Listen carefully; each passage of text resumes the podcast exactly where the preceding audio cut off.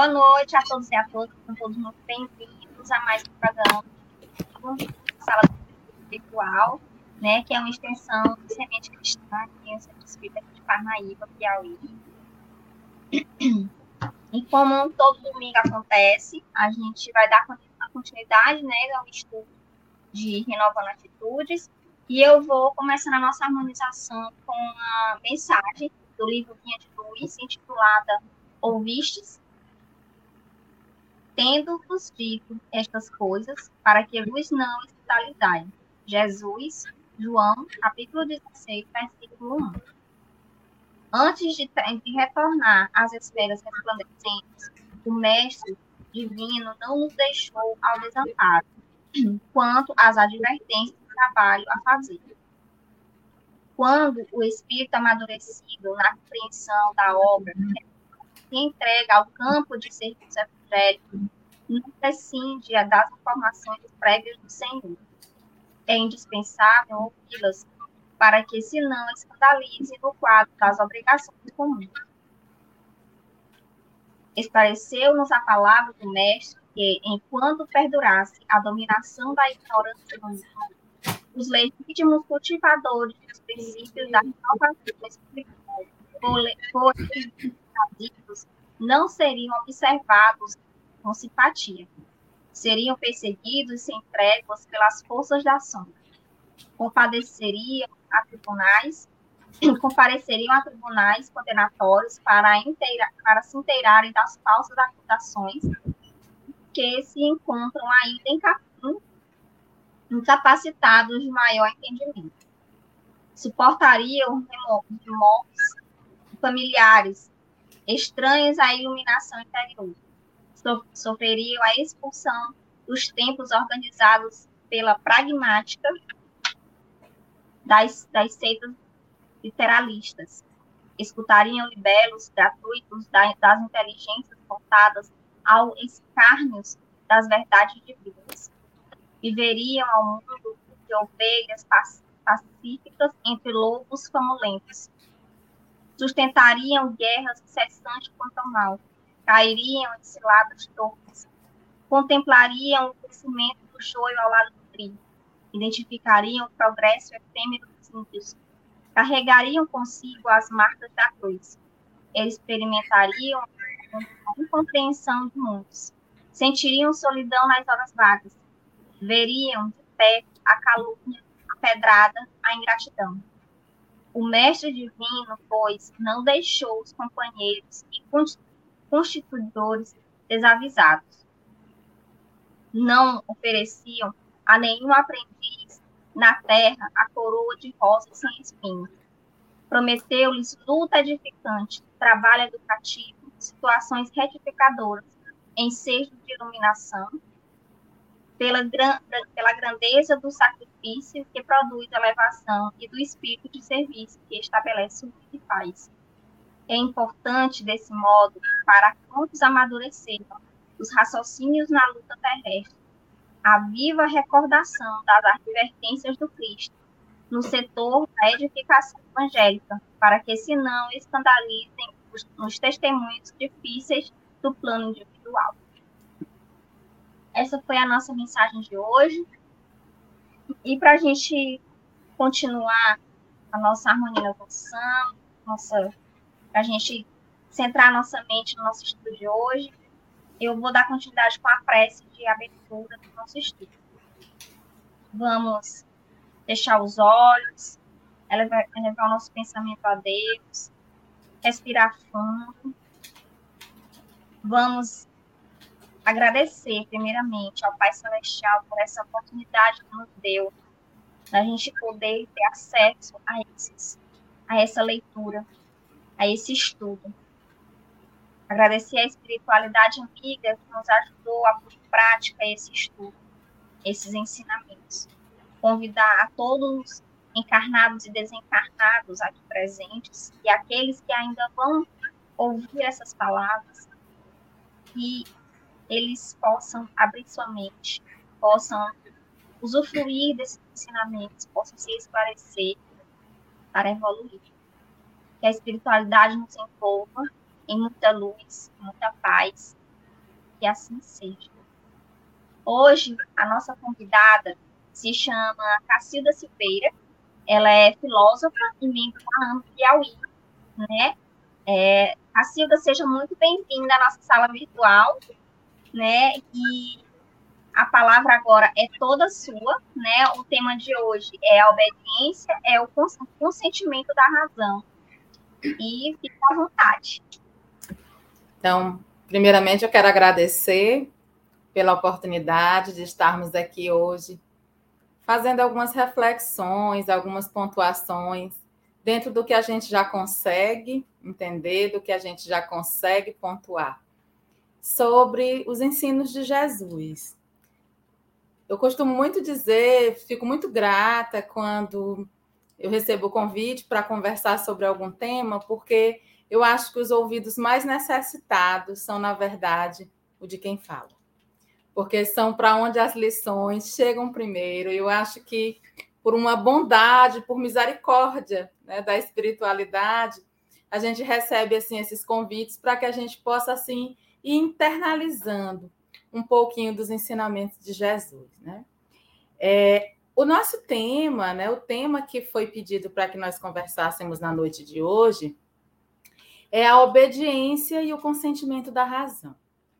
Existe no Evangelho segundo o Espiritismo, né, no capítulo 9, no item 8, um texto de Lázaro, aonde ele nos fala sobre essa obediência, né? Sobre essa obediência que o Espírito propõe que seja de conforme com a razão. E aí eu trouxe um trechinho para vocês quando ele diz assim: a obediência e a resignação, duas virtudes companheiras da doçura, muito ativas, embora os homens as confundam erradamente com a negação do sentimento e da vontade. A obediência é o consentimento da razão. A resignação é o consentimento do coração. Então, essa proposta da obediência, meus irmãos, ela está diretamente ligada à nossa vida de relações. Porque é nela, nessa vida de relações, onde os papéis sociais que nós animamos, eles se invertem a todo instante. Onde ora eu sou líder, onde ora eu exerço essa liderança, e em determinados momentos eu sou liderado por alguém. E essa liderança, ela é necessária né, para a nossa vida em sociedade, porque nós precisamos dessa condução ou também conduzir em determinados momentos um grupo social, que nós fazemos parte de vários ao longo de nossa existência, seja dentro de casa, seja na escola, seja no trabalho, é natural, né? Não há nenhum problema, né, em nós termos essa figura do líder, né? Em sermos esses líderes e também sermos aqueles que somos liderados quando esses papéis sociais eles se invertem, né? Então, é, o grande problema é quando né, é, esse, essa questão da liderança, né, que muitas vezes é, nós precisamos exercer e se faz necessária, porque vocês já imaginaram como seriam as instituições sociais sem a figura da liderança? Uma escola, por exemplo, sem autoridade, onde o aluno fosse assistir aula no dia que ele quisesse, onde o professor desse aula da forma e da maneira como ele quisesse, numa casa onde os filhos não obedecem às regras, os pais ele não obedecem os funcionários da própria casa, né? Então essa liderança ela é a reguladora, né, das nossas relações sociais. Agora, o grande problema começa quando nós não conseguimos separar o que é autoridade, o que é liderança do que é autoritarismo, do que é imposição. Né? A autoridade, eu costumo dizer que ela é uma coisa natural, que ela não se impõe, que ela apenas sugere, né? E por isso mesmo ela leva tempo para ser construída, porque ela se baseia na fraternidade e principalmente na moralidade e no exemplo. Né? O autoritarismo é o contrário, é o inverso, ele é imposto, ele se faz pelo uso da força, muitas vezes pelo uso da violência, e rapidamente ele se impõe. né? bem mais rápido do que a autoridade. Porque aqui o autoritarismo ele trabalha com medo, né? com terror. E se nós pudéssemos agora, meus irmãos, rasgarmos os véus do esquecimento, que nos separa das inúmeras reencarnações que nós já tivemos, qual seria o papel que vocês acham que nós mais animamos durante o carreiro de nossas reencarnações? O da autoridade ou do autoritarismo? Pensando bem, né, eu acho que não precisa nem a gente rasgar esse véu do esquecimento. Né? Basta que nós observemos no nosso dia a dia, na nossa vida corriqueira, o quanto nós ainda somos autoritários. Basta nos lembrarmos das inúmeras vezes que temos vontade de sermos servidos, de sermos obedecidos, usando muitas vezes da arrogância e da prepotência do dinheiro, de uma posição intelectual mais elevada, para nos colocarmos um degrau acima. Espírito, ainda somos aqueles espíritos que gritamos para impor o nosso ponto de vista e que nos melindramos com muito mais, muito mais vezes do que há necessidade, né? Quando alguém discorda do nosso ponto de vista, como se nós fôssemos os donos da verdade, né? Nos fazendo pensar equivocadamente que ser, que obedecer é sinônimo de fraqueza e que ser forte é ter essa postura de arrogância, de mandar, né? de se impor usando a força e a violência. Nós ainda somos tão endurecidos, meus irmãos, que para nós conseguirmos viver juntos, e isso a gente estuda na antropologia, na sociologia, quando nós vamos estudar o surgimento do Estado, né? Que o nosso egoísmo e orgulho tocando o orgulho e o egoísmo do outro. Foi necessário para regular esses egos, para regular a nossa convivência, a criação do Estado, das leis positivas, para que a gente não se destruísse uns aos outros. Foi necessário, e se nós observarmos dentro desse, dessa proposta de viver em sociedade, a gente percebe o quanto as leis morais ainda não deram conta de regular as nossas relações. Se nós observarmos as próprias leis de trânsito, né, criadas por nós, olha só o antagonismo. Nós criamos essas leis de trânsito para regular, para nos punir, né, caso eu cometa alguma infração. Caso eu saia por aí invadindo sinais vermelhos, dirigindo em alta velocidade, sem me incomodar muito nem com a minha e nem com a vida das outras pessoas. Postura essa movida ainda pelo meu egoísmo e pelo meu prazer que eu quero impor aos demais, como se eu fosse assim o dono da cidade e pudesse fazer o que bem entendesse. Né?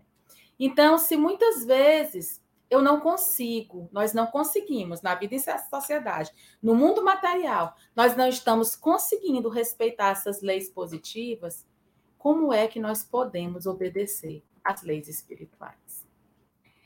A obediência, sobretudo, sobretudo das leis divinas, meus irmãos, ela ainda não nos pertence. Sobretudo por um motivo muito simples. Ela é fruto dos corações mansos e pacíficos, que, segundo Cristo nos diz lá nas bem-aventuranças, que são esses que herdarão a terra. Essa terra que nós habitamos hoje, que será chamada mais adiante de mundo de regeneração, que está por vir e que muitos de nós, né, principalmente nós espíritas que conhecemos esse processo, temos nos candidatado né, a sermos os próximos habitantes desse planeta. Mas certamente para muitos de nós não será possível, porque este planeta só terá habitantes os que já forem brandos, os que já conseguirem, pelo menos, conhecerem um pouquinho do que é a mansietude, a docilidade e a pureza de coração.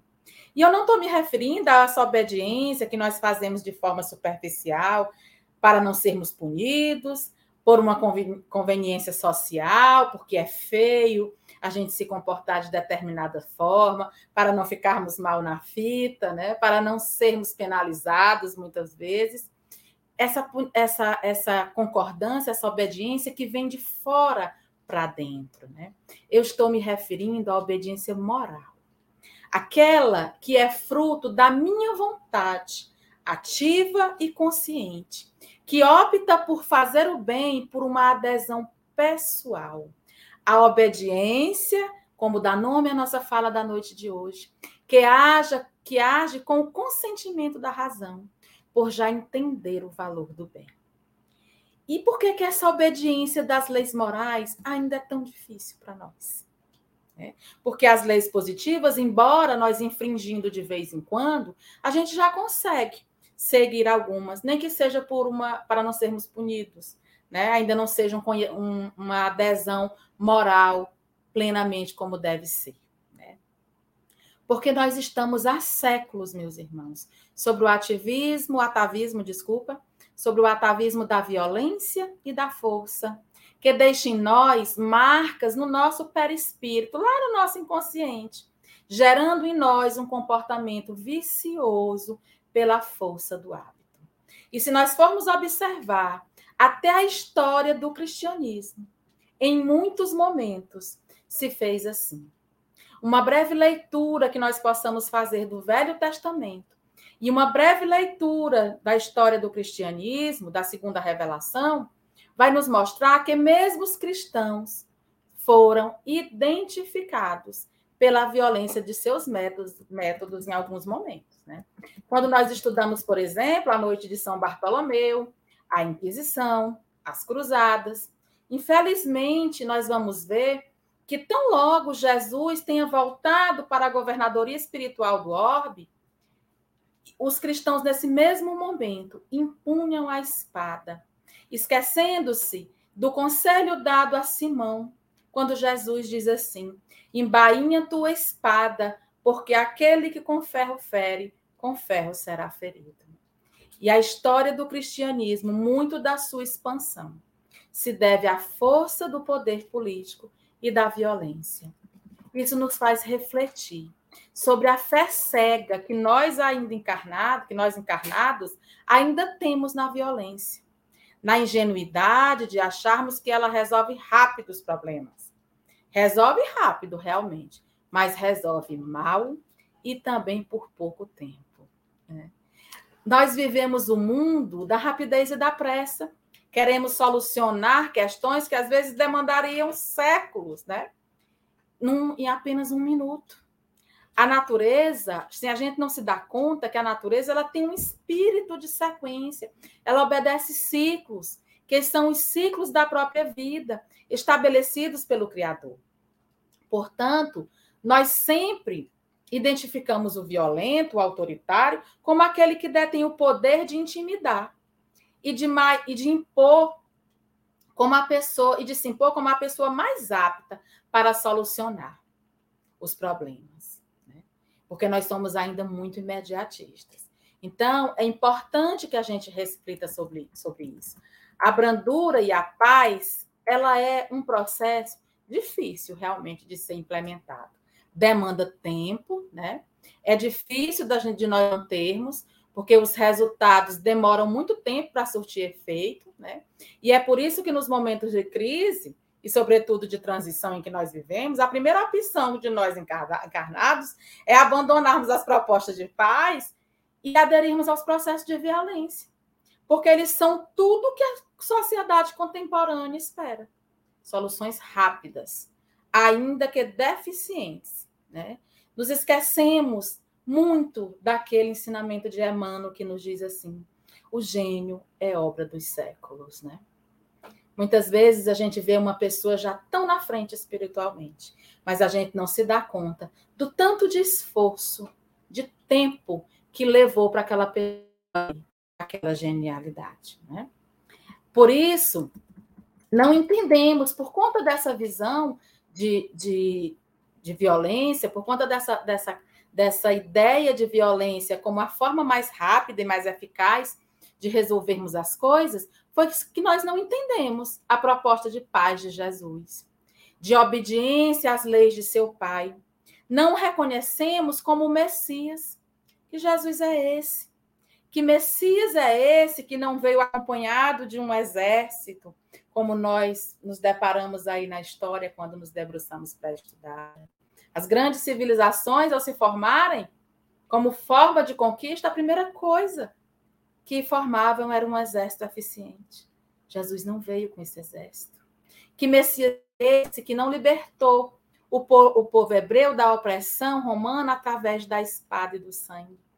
Que Messias é esse que não assumiu o poder pela força? Será de fato ele o Messias? Se nós abrirmos o livro dos Espíritos na 100, nós vamos nos deparar com as qualidades dos espíritos, dos espíritos imperfeitos. Olha o que os espíritos disseram a Kardec. São definidos pela sua materialidade, pelo predomínio dos instintos e das paixões físicas, predomínios da matéria sobre o espírito. Isso significa que o espírito imperfeito é aquele que é possuído e não alguém que possui. O espírito imperfeito ele não tem um corpo, é o corpo que tem ele. Ele não tem recursos materiais, são os recursos materiais que o possuem, pois nele há um predomínio da matéria sobre o espírito. E se você ler o último nível da escala dos espíritos puros, quais são as características deles? Predomínio absoluto do espírito sobre a matéria. Eis a grande questão quando falamos dos mansos, dos obedientes, né? Quando Estevão ele foi preso e fez seu discurso no Sinédrio, Saulo de Tarso interrogou: que Messias é esse que você nos apresenta? Um enviado de Deus que não teve poder nem para se libertar, não teve força suficiente nem para descer da cruz injusta. E essa é essa criatura sem poder, sem força, que você quer que nós sigamos? E Estevão lhe responde: E o que você esperava? um dominador que viesse numa biga capaz de tombar no primeiro buraco da estrada? É esse o poder que você reconhece?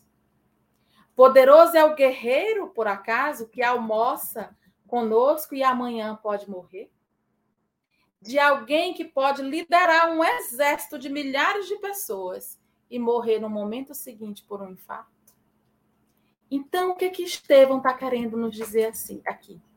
que a natureza da vida corporal é uma natureza de fragilidade. A marca da encarnação é a marca da fragilidade. Você está aqui agora. E pode ser que daqui a duas horas você não esteja mais aqui como encarnado. Essa fragilidade, meus irmãos, deveria ser suficiente para que nós percebermos, para nós percebermos, para nós refletirmos e entendermos que nenhum poder que emana da matéria se compara ao mais simples poder que emana do espírito. Por quê? Porque não importa a posição que você ocupe hoje, não importa os títulos que você ostenta, não importa as propriedades que você tem em seu nome, e não importa quantos soldados você comanda. Todos teremos o encontro inevitável com a morte. A morte, no simbolismo bíblico, é o grande julgamento do encarnado. É o dia do juízo, é o dia da aferição de valores. É o dia em que nós entregaremos tudo que nossas mãos forem capazes de carregar e que nós seremos julgados, avaliados por aquilo que o nosso coração carrega. Portanto, a marca dos espíritos superiores é a afabilidade e a doçura. Por isso, o trabalho do evangelho nunca foi um trabalho de convencimento. Nunca foi. O trabalho do evangelho, desde o primeiro dia, foi um trabalho de instruir, transformar. Porque na conversão, o ser se torna absolutamente comprometido com a causa. Há aqui obediência pela vontade. Essa é a grande diferença. Todos os brandos e pacíficos, a espiritualidade nos dizem, que foram torturados, que foram trucidados e que foram martirizados pela violência humana, formam a grande caravana dos redimidos, porque já conhecem essa obediência pela razão, como o espírito Lázaro nos diz, porque foram obedientes a Deus, aos seus ensinamentos, que era a base de sustentação de suas vidas. Não uma fé cega, mas uma fé refletida, buscada e vivenciada em cada momento de suas vidas. Nós costumamos pensar nesses grandes mártires, e aqui a gente também coloca a figura de Allan Kardec, porque muitas vezes a gente só se lembra de Allan Kardec como aquele ser dotado de uma inteligência superior, de muito é, um bom pedagogo, capaz de, de organizar e de fazer uma obra educativa, né? E organizar o material da evolução e do espiritismo, mas não foi só isso. Esse espírito ele compõe a caravana dos mártires redimidos, porque ele foi queimado vivo na encarnação dele como Ian Rus.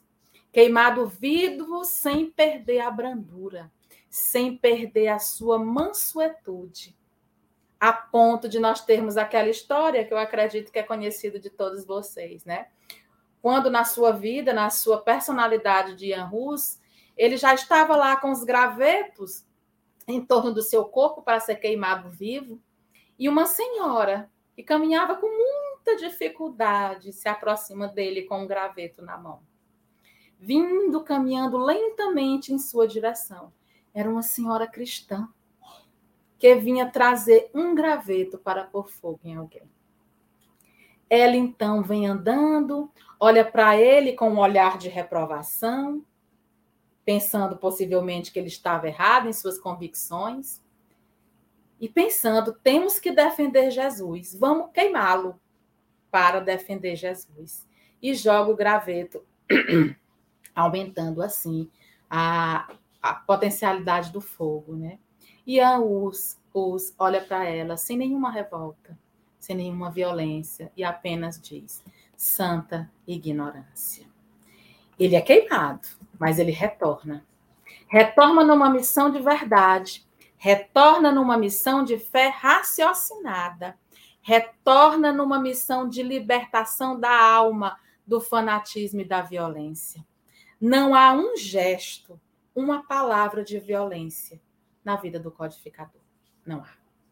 Há gestos de firmeza. É um educador firme. O que é, é, o que não é, não é. Mas não há violência. Assim como Jesus, como, como Martin Luther King, como Gandhi e muitos outros espíritos que já se libertaram do fascínio da violência ou pelo fascínio dos métodos da violência. E compreenderam, são espíritos que já compreenderam que o cosmos, a criação infinita, ela é dirigida pelo poder supremo do universo. E isso também seria suficiente para que nós refletíssemos. Ora, se a vida ela é dirigida pelo supremo poder do universo, nós poderíamos cairmos na, segunda, na seguinte indagação ingênua. Né? Se Deus está no comando disso tudo, por que, que ele não resolve agora e de uma vez por todas todos esses problemas que nós enfrentamos? Não nos faz logo obedientes de uma vez, não nos coloca para servi-lo. Será por falta de poder, meus irmãos? Será que é porque Deus é fraco? Falta-lhe realmente poder para solucionar os problemas? Então, se a gente pensar um pouquinho, iluminado pelo conteúdo das revelações espíritas, nós poderemos estabelecer um raciocínio sobre essa questão. Né? Basta a gente olhar para o sistema solar. Quantos planetas de provas e expiações a gente está vendo? Quatro? Três? Não, só tem um, né? E adivinha qual é? Onde é que nós estamos encarnados? Em qual? A Terra, só tem ele. Planetas e provas e expiações, de expiações, né? Um dos sistemas solares mais próximos do nosso, coisa de 42 anos-luz, né? É o sistema de Capela muito conhecido de nós, né? Bastante falado no meio espírita. O único orbe que tinha lá em transição planetária, na constelação de, de, de, de Capela, já passou por essa transformação, por essa transição há muito tempo e mandou um monte de gente para cá. Né? Então vamos fazer uma conta. Só na Via Láctea nós temos por volta de 100 bilhões de sistemas solares. Você acha que realmente a Terra representa um problema para Deus? Humberto de Campos, ele vai nos dar a chave para esse entendimento. Por que, que Deus não nos coloca e não nos dá essa obediência regada e proporcionada pela razão de uma vez? Humberto de Campos nos diz assim: Deus usa o tempo e não a violência para resolver. E a gente diz: ah, mas o tempo demora. Demora, por isso é que resolve. Não tem até um, um ditado popular que diz que o tempo é o senhor de todas as coisas, né? E todos os processos da natureza, se nós observarmos toda a obra de Deus, toda a obra divina, nós vamos ver e entender que estão embasados no tempo. Acontece que a gente precisa ter esse discernimento. Que essa transformação moral, essa transformação íntima de cada um de nós, não acontece da noite para o dia. Se você, por exemplo, plantar alface, provavelmente a gente vai colher daqui uns 15 dias. Se nós plantarmos café, nós iremos colher mais ou menos com seis meses. Né? Se a gente plantar tâmara, nós não vamos nem colher, né? porque tem até aquele ditado que diz: quem planta tâmara não come tâmara, porque ela demora 100 anos para dar. Né? Então, isso nos faz entender que toda semente ela tem um tempo específico para frutificar. Ninguém sai da categoria de espírito imperfeito para a categoria de espíritos superiores no susto. De repente, um passo de mágica, né? Ao tempo do amadurecimento. Há um tempo, inclusive, de saturação do espírito que escolhe muitas vezes ficar em determinada situação equivocada por conta de sua desobediência e permanece naquela experiência, meus irmãos, às vezes por dois, três, quatro mil anos, até que ele se cansa. No livro Libertação tem um caso do Papa Gregório, né? E lá você vai encontrar a figura de Matilde que havia sido mãe dele numa das encarnações. E Matilde é aquele espírito que protege, que dirige, né, sempre tentando é, iluminar, tentando atingir com as energias salutares do amor o Gregório de alguma forma. E no determinado momento do livro, ela pede a ajuda de Clarencio, do benfeitor espiritual de um do, do, de, é, do livro Libertação. E, o benfeitor, e ela vira para o Clarencio e diz assim: começo a perceber na alma do filho querido sinais de tédio. Meus irmãos, ele já estava no umbral há mais de 700 anos. E agora, 700 anos depois, é que ele começa a ficar sem graça. Né? Então, eu espero, meus irmãos, que nós tenhamos tédio no umbral mais cedo, mais cedo. Né? Que a gente não demore tanto tempo assim para acordar. Por quê? A violência, os processos do mal, eles esgotam os espíritos a médio e longo prazo. Né? A médio e longo prazo. Não é rápido. A gente não se entedia com as escolhas equivocadas muito rapidamente, né? Por quê? Porque nós não fomos construídos para odiar. Não fomos. Por isso é que o mal nos esgota. Nós não fomos criados para permanecermos magoados. É por isso que o ódio, a mágoa e o ressentimento adoecem psiquicamente o espírito. Nós ficamos adoecidos. Hoje a medicina, no ramo da oncologia, que é o segmento da medicina que trata o câncer já nos mostra e nos, e nos esclarecem que há uma relação direta entre o ressentimento e alguns tipos de câncer. O que, é que isso significa? Que nós não fomos projetados para o ódio, para a inveja, para a disputa, para o despeito.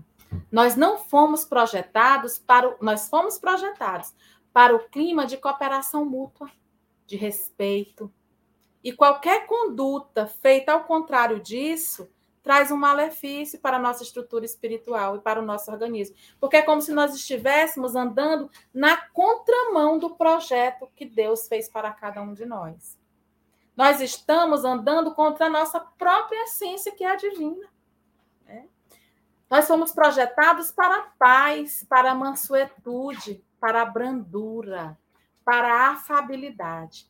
E, como consequência, para a obediência. Está de acordo com o bem. Essa é a obediência, de acordo com a razão que Lázaro nos falou lá no início. Mas por que, que nós estamos dando uma volta assim tão grande? Para mostrar que ninguém constrói brandura, ninguém constrói mansuetude e, e, consequentemente, obediência, porque acha bonito. Você não se torna um espírito manso e obediente porque você ignorou a, a violência ou a desobediência. Você se torna um espírito assim exatamente quando você compreende que a violência e a desobediência nos faz limitados. Quando nós compreendemos os malefícios que o clima de guerra, seja ele psíquico, emocional ou físico, provocam em nós e em todos aqueles que estão ao nosso redor. Tanto que Emmanuel, ele lá, ele irá nos dizer assim no livro Escrinho de Luz. Quando Jesus proclamou a felicidade dos mansos de coração, ele não se propunha, de certo, a exaltar a ociosidade, a hesitação e a fraqueza, porque nós também confundimos muito brandura, mansuetude e obediência com fraqueza ou com hesitação, com aquela pessoa que não sabe o que decidir, que por isso mesmo ele concorda com tudo. Isso é o servilismo, né? do que nos fala o Espírito Hamed. A pessoa que está sempre concordando com tudo, que não expõe o seu ponto de vista, que não é autor de suas decisões, mas que por uma, uma enfermidade psíquica ele tem uma necessidade muito grande de agradar para se sentir aceito. Essa também não é a proposta da obediência que Lázaro nos colocou aí no início. O mestre, ele deseja quando ele diz isso, né? Quando ele eleva esses espíritos esses espíritos obedientes, ele quer destacar as almas equilibradas, os homens compreensivos, as criaturas de boa vontade, que já alcançando, que já entendendo o valor do tempo, sabem plantar o bem, e esperar a colheita sem desespero e sem violência.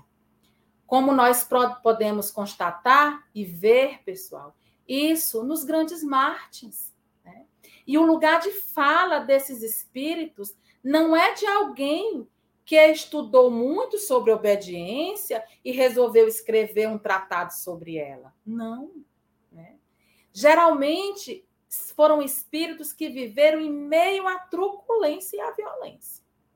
Porque o desenvolvimento das virtudes se dá na luta, no campo de batalha, na vivência. Virtude é do reino da praxis. Eu só consigo desenvolver virtudes vivendo. Eu não consigo ser um homem virtuoso na contemplação. A virtude ela necessita da vivência. Então, quando nós olhamos para Gandhi, para Martin Luther King, esses homens eles enfrentaram as situações mais difíceis em seus países. As situações em que os homens de poder perderam completamente o bom senso e se entregaram à truculência. Nos faz lembrar também Inácio de Antioquia. Quando chega em Roma, levado pelos soldados romanos, para ser devorado pelas feras nos circos romanos. E ao entrar em Roma, ele se maravilha com toda aquela beleza e sorri. Imediatamente, um soldado dá-lhe uma bofetada no rosto. E ele sorri novamente. E o soldado lhe pergunta: O que houve, Inácio? Você está louco?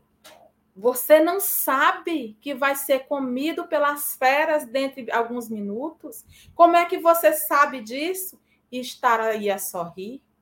E ele responde com a consciência daquele que já entendeu a obediência a Deus. Eu estou rindo porque eu estou maravilhado com a beleza de Roma. E eu fico imaginando que se Deus reservou para aqueles que ainda não amam e não conhecem uma beleza tão grande, imagine o que ele tem reservado para aqueles que o amam. É, é aquela também famosa cena de Gandhi, que andava pelas ruas e um soldado também se aproximou dele e dá um soco no seu rosto. E ele cai Imediatamente Gandhi se levanta e o soldado dá mais uma vez um soco, fazendo com que ele caia novamente no chão. E ele se levanta novamente, sem esboçar a menor reação de violência. E diz, e, e o soldado lhe diz: Quem te ensinou a ser assim tão covarde? E ele responde calmamente: Esse homem que está pregado no, no crucifixo do teu pescoço. Mas aquilo foi dito com uma força magnética e espiritual tão grande que o soldado começa a chorar. Era forte, né? Um homem que trazia no, no peito pendurado um crucifixo com Jesus. O maior símbolo de paz que nós tivemos notícia, dando um soco em alguém que não reagia, porque essa, meus irmãos, é a estupidez da violência. É o disparate de violência, da violência. E a postura de Gandhi é a postura da paz, sem nenhuma rebelião, sem nenhuma violência. Um certo dia, eu estava assistindo uma palestra do neto de Mahatma Gandhi. Ele tem alguns livros escritos, não me lembro agora o nome, o título correto, e ele estava fazendo uma palestra sobre esse livro. E ele cita, né, pediu licença para contar um caso que ele viveu com seu avô. Né? E ele disse que quando eles eram crianças, eles iam é, sempre na casa dos avós, né, dos pais de Gandhi, para visitá-los, né? E aí é, eles crianças, né, muito danados, muito rebeldes, né? Um dia ele fez uma coisa assim muito feia. Né? E aí Gandhi chama todos eles à mesa e diz para ele assim: Meu neto, você, se você fez isso, é porque eu não fui capaz de transmitir a você os valores da paz e os valores da educação. E aí eles ficaram assustados e perguntando: Vovô, qual vai ser o castigo? E aí Gandhi responde: Eu vou aplicar em mim um castigo. Vou ficar 15 dias sem comer por não ter conseguido transmitir aos meus ao meu neto os valores da paz. Aí ele disse que todas as vezes que todas as vezes que ele ia comer, ele via o avô lá jejuando. Né? E ele começou a sentir vergonha do que ele fez.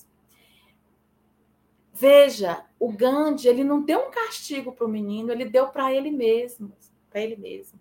E passado uma semana que ele já estava sem comer, essa criança virou para ele e disse: Vou, por favor, volta a comer. Eu prometo que nunca mais eu faço isso. É tão diferente, não é? Nós, ao educarmos os nossos filhos, quando não temos mais paciência, quando os discursos se esgotam, a gente geralmente usa da violência. E se engana achando que resolvemos aquele problema, mas não resolvemos, porque a violência ela só resolve momentaneamente. Qual é a grande lição que nós podemos tirar dessa, dessa passagem de grande, que é o exemplo que arrebata? É? o exemplo. Hoje nós só educamos através do exemplo. Né? Teve uma outra situação de Gandhi que ele, essa é bem conhecida, tá aí na internet, é uma mulher que chega para ele e diz assim: Gandhi, por favor, enfrenta uma fila para conversar com ele. Diz: Gandhi, por favor, me ajude a convencer meu filho, ele come muito açúcar. Me ajude a convencê-lo a não comer mais. E aí ele olha para o menino, olha para a mãe e diz: Volte semana que vem. E aí, semana que vem, a mulher voltou, pegou a fila novamente. Quando chegou na vez dela, ela disse: Gandhi, você está lembrado de mim? Eu vim semana passada, pedi para que você ajudasse meu filho a não comer mais açúcar. Nós estamos aqui. O que, é que você tem para nos dizer? E aí, Gandhi vira para o menino e diz: Menino, não coma mais açúcar. Né? Aí a mulher ficou né, zangada, né? Mas o que? Só isso, né? O senhor mandou eu esperar uma semana para eu chegar aqui hoje e o senhor dizer para ele não comer açúcar? Por que o senhor não disse isso semana passada? E ele respondeu: porque semana passada eu ainda comia muito açúcar. Né? Então, ele primeiro resolveu aquele vício nele, para que ele pudesse ter a autoridade moral de tentar corrigir, de tentar é, é, influenciar de alguma forma no comportamento do outro. Essa é a obediência guiada pela razão. Né? É a obediência que trabalha com o exemplo. Eu preciso ser exemplo vivo daquilo que eu obedeço. Do contrário, eu não consigo impactar, eu não consigo atingir outros corações. Então, meus irmãos, o que eu queria dizer para finalizarmos é que o obediente, ele não é um fraco. Ele não é aquele que diz amém para tudo. Né? Ele não é aquele que, que fala da boca para fora. Né? A proposta que Lázaro nos trouxe é de uma obediência é, genuína, sua, de acordo com a sua convicção. Que nós escolhemos o, escolhamos o bem porque nós acreditamos nele, porque concordamos que o, aquilo que eu estou escolhendo é certo para mim e para os demais. Né?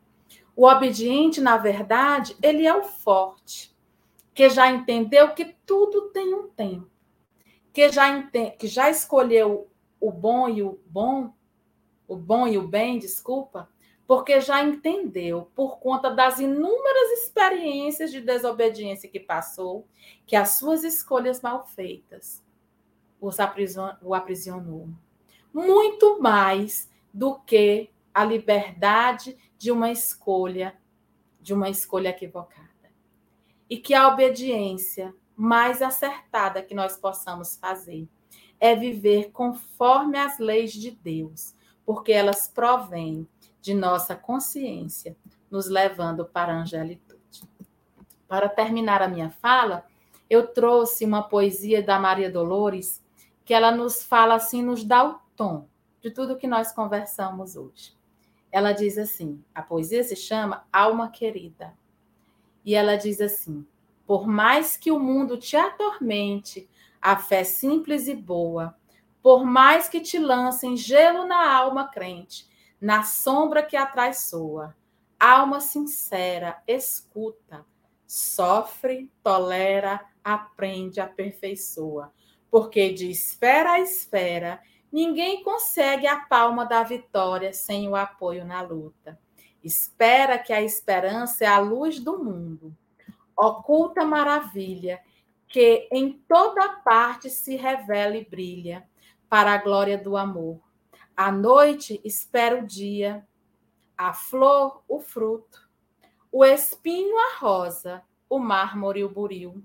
O próprio solo bruto espera o lavrador armado de atenção, arado e zelo. O verme espera o sol para aquecê-lo. A fonte amiga que se desentranha do coração de pedra da montanha, enquanto serve, passa e se incorpora aos encargos do rio que a devora, a espera descansar, quando chegue escondida a paz da grande vida que há no seio do mar. Seja o que for que venhas a sofrer, abraça o leme regenerador do perdão por dever. Leva pacientemente o fardo que te leva, entre o rugir do vento e o praguejar da treva. Abençoa em caminho os açoites da angústia em torvo redemoinho, onde não passas, coração, e segue, e segue sem parar, amando, restaurando, redimindo, edificando em suma, não te revoltes contra coisa alguma. Então compreender, compreenderás que além do mar, além do coração na altura, Deus trabalha, Deus sonha, Deus procura e Deus espera também.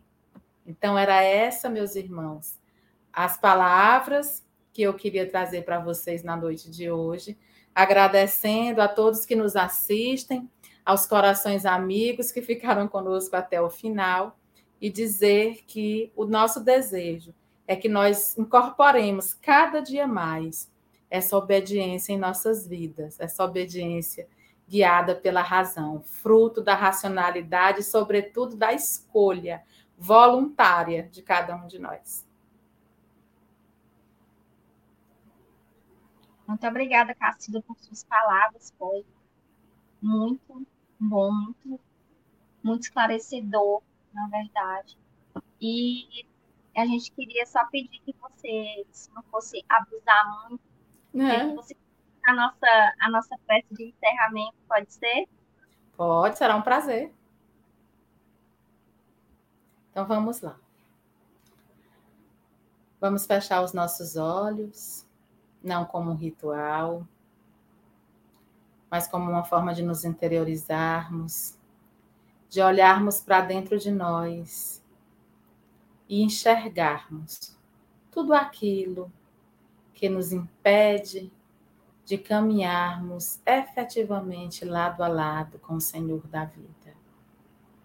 Mestre, mais uma vez estamos aqui, rogando, Senhor, que nos ajude a encontrarmos o caminho, a acertarmos o passo. Somos tuas ovelhas, Senhor, ainda tão perdidas pelo pasto da existência Tantas vezes, Senhor, nos deparamos com o abismo. Por conta das nossas atitudes impensadas, da, do mau uso do nosso livre-arbítrio, das escolhas equivocadas, das do, da desobediência voluntária que ainda habita os nossos espíritos ainda tão enfermos. Mas sabemos, Senhor, que o teu amor pode tudo e sabemos que, nos senti que temos um lugar guardado em teu coração. Que o teu amor nos alcance e nos envolve do jeito que somos, porque sabemos que tu não nos ama para sermos perfeitos. É o teu amor hoje que nos aceita e nos acolhe que nos, como somos, que nos dá condições de um dia sermos perfeitos. Abençoa o nosso caminho nos ajuda a caminhar. E, sobretudo, Senhor, nos ajuda a sermos a mão estendida àqueles que batem a nossa porta e que precisam do nosso carinho, da nossa ajuda e da nossa compreensão. Ilumina todos nós, Senhor, e nos abençoa, hoje e sempre. Assim seja. Que assim seja. Muito obrigada, Cacilda, por sua participação, pelas explanações. E seja muito bem-vinda mais uma vez e que esse encontro ainda se repita por várias, várias oportunidades que virão ainda, viu? Com a graça é, de Deus, se Deus quiser, estou à disposição. Agradecer a todos que nos acompanharam nesse momento de estudo, que estavam online nesse momento, e também aqueles que ainda vão em outra oportunidade é, assistir esse estudo. É, tenham todos uma boa noite, uma excelente semana e fiquem com a programação do Sescrista durante a semana. Boa noite.